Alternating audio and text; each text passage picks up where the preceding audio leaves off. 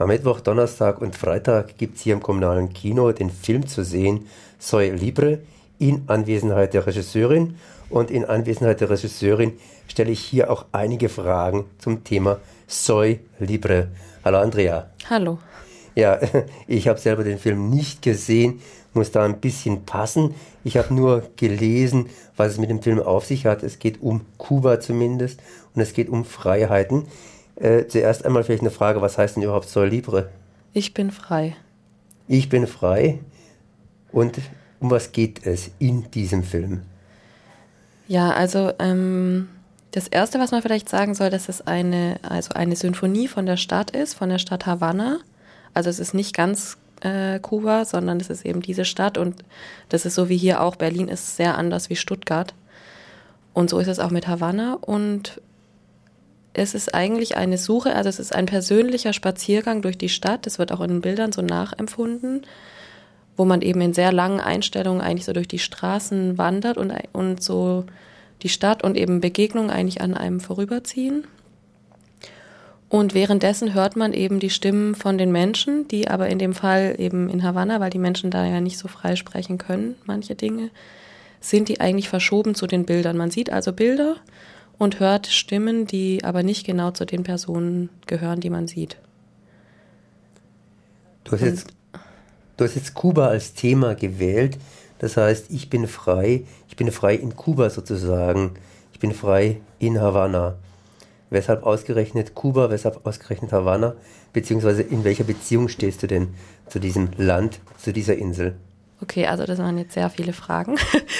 Ich fange mal an. Ähm, also Kuba hat mich eigentlich schon seit ich so 14 war ähm, sehr arg interessiert. Da war ich sehr begeistert vom Che Guevara und von dem ganzen Kampf, was sie in dem Land geführt haben und wollte immer schon dahin gehen. Und ein Freund von mir, äh, der ist dann auch mal damals hingegangen, weil sein Vater ist Politiker und ich konnte nicht mit und es hat irgendwie immer noch mehr diesen Traum auch so groß in mir gelassen. Und als ich dann wusste, dass ich eben Film studieren möchte, ähm, habe ich sogar überlegt, ob ich in der Filmschule da in Kuba studiere. Und das wurde dann möglich, als äh, meine Schule, die Filmakademie Ludwigsburg, eben einen Austausch sogar mit der Schule in Kuba hatte.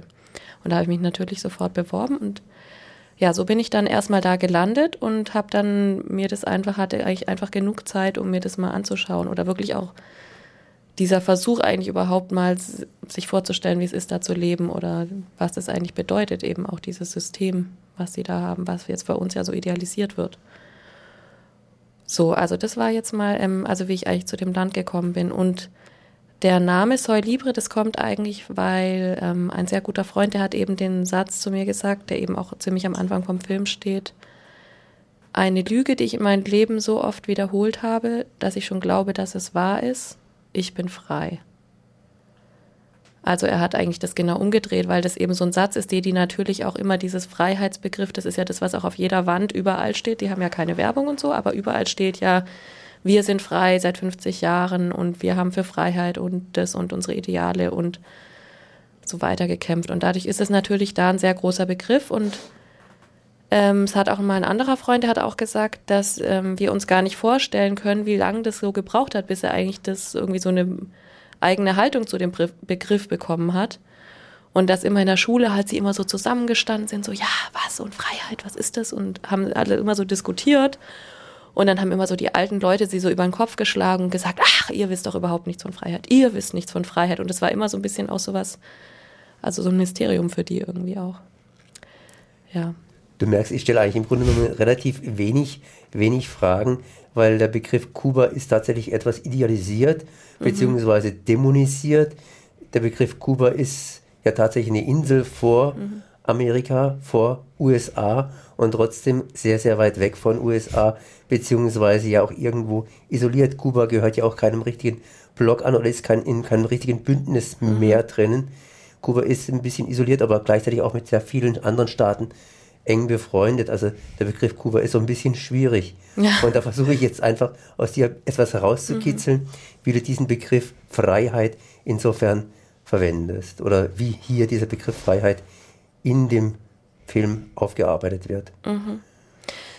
Ja, meine, also eigentlich ist es eben, eigentlich kommt man eigentlich dazu, dass man da eigentlich keine allgemeingültige Antwort geben kann. Ich meine, sogar auch in Deutschland ist es ja ein Begriff, der hat so viele Ebenen, also von einer äußerlichen Freiheit, von einer, also da gibt es so viele Ebenen, philosophische, innere äh, Entscheidungsfreiheit. Also das ist sehr, ähm, sehr komplex und das merkt man eben dann auch eben in dem Land auch. Und deshalb ist für mich auch eben der Film eigentlich so eine persönliche Suche, wo man verschiedenen Bildern davon äh, begegnen kann. Und natürlich, äh, eigentlich eine der ganz großen Erfahrungen, die ich gemacht habe, ist natürlich, dass dieser ähm, diese Freiheit, die es eigentlich jetzt für uns hier bedeutet, was man so, also damit jetzt so idealistisch verbindet, dass die natürlich da überhaupt gar nicht vorhanden ist und dass die Leute eben natürlich alle erstmal unter dieser äußerlichen Unfreiheit leiden, also dass sie nicht reisen dürfen, dass sie sich nicht aussuchen dürfen, was sie wann essen oder welchen Beruf sie machen oder ob sie viel Geld verdienen wollen oder wenig oder also oder ob sie ihr Haus ändern wollen oder verkaufen wollen. Also das sind ja alles Sachen,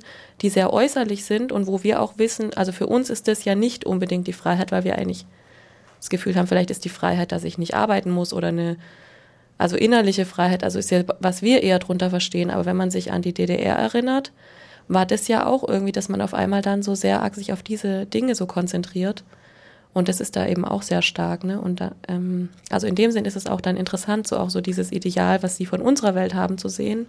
Und das auch ja auch eigentlich zu wissen, dass man das dann auch noch nicht hat, wenn man dann reisen darf, hat man die Freiheit ja auch noch nicht, ne?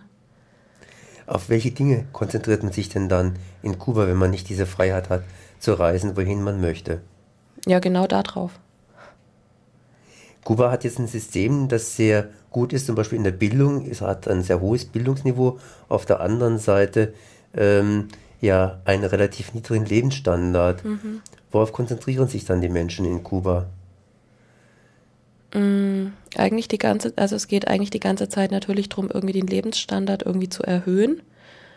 Und da, also sind die schon sehr herausgefordert, weil man das nicht auf legale Weise machen kann. Also das was sie verdienen, reicht auf jeden Fall nicht. Das also ist einfach allen bekannt. Es reicht nicht zum Leben. Auch nicht mit den Essensmarken. Das ist absolut unmöglich. Die haben 12 Euro im Monat, 14 Euro, glaube ich, ein Arzt. Also ist eine kleine Abweichung. Aber teilweise gibt es viel, also es gibt viele Lebensmittel, die gleich viel kosten wie bei uns.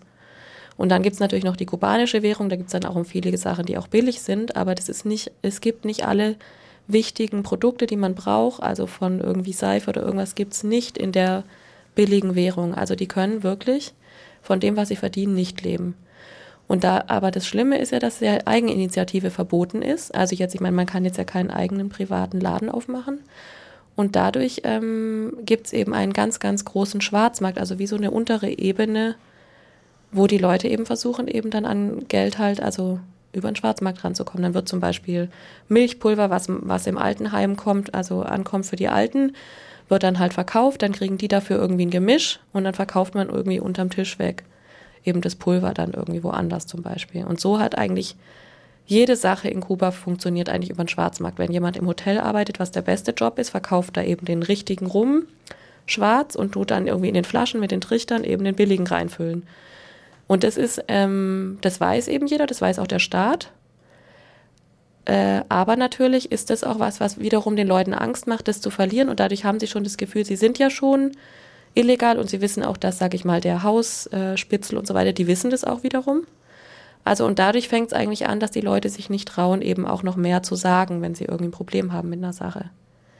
Also es ist schon wirklich sehr, äh, sehr kontrolliert. Und natürlich, weil die Leute nicht genug haben, sind sie dann natürlich die ganze Zeit mit beschäftigt, das doch zu bekommen. Und die jungen Leute, die versuchen, wenigstens auch eben, um ihr Land irgendwie freier lieben zu können, auch auf jeden Fall die Erfahrung im Ausland zu machen.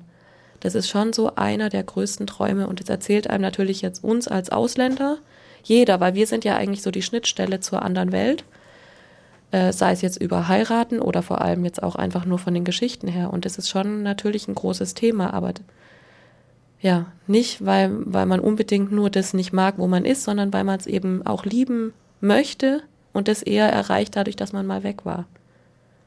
Du hast es nochmal den Film Soy Libre genannt, die Lebenslüge der Kubaner sozusagen, beziehungsweise ja diese Schwierigkeit, den Begriff der Freiheit wirklich zu verstehen. Darum handelt der Film. Und jetzt nochmal ganz zum Anfang zurück. Jetzt, wie hast du das versucht äh, rüberzubringen? Das heißt, du hast letztendlich die private Sichtweise von einzelnen Menschen versucht darzustellen. Ja, also äh, für mich ist es eigentlich so, dass auch viele Fragen gestellt werden und natürlich, also und der Film ist so, dass man sehr viel selber auch ergänzen muss. Also es gibt viel Zwischenraum, wo die Menschen eigentlich selber was ergänzen und wenn jetzt jemand nur erzählt, er will raus, dann ähm, gibt es jetzt zum Beispiel den Raum, dass man sich eigentlich auch erinnern kann, wie war es in der DDR oder wie ist es denn, wenn man dann nach USA kommt, dann erreicht man ja auch nicht das. Also da gibt es schon viel Raum, wo der Zuschauer eigentlich aufgefordert ist, selber ähm, was zu ergänzen oder selber auch seine eigenen, sich selber Fragen zu stellen. Also der Film versucht nicht alles zu beantworten.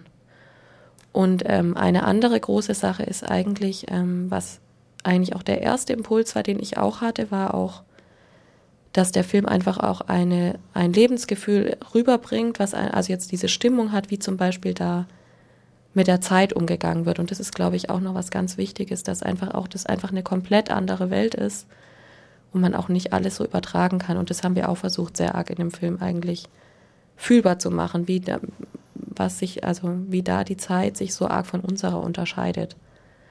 Also das ist, ähm, muss ich glaube ich nochmal sagen, weil es auch nicht alles nur sich auf die Freiheit konzentriert, sondern auch trotzdem gibt es auch eben ein Gefühl von der Stadt oder von bestimmten Lebensmomenten einfach auch wieder, wo dann halt immer wieder diese Frage vielleicht so anklingt.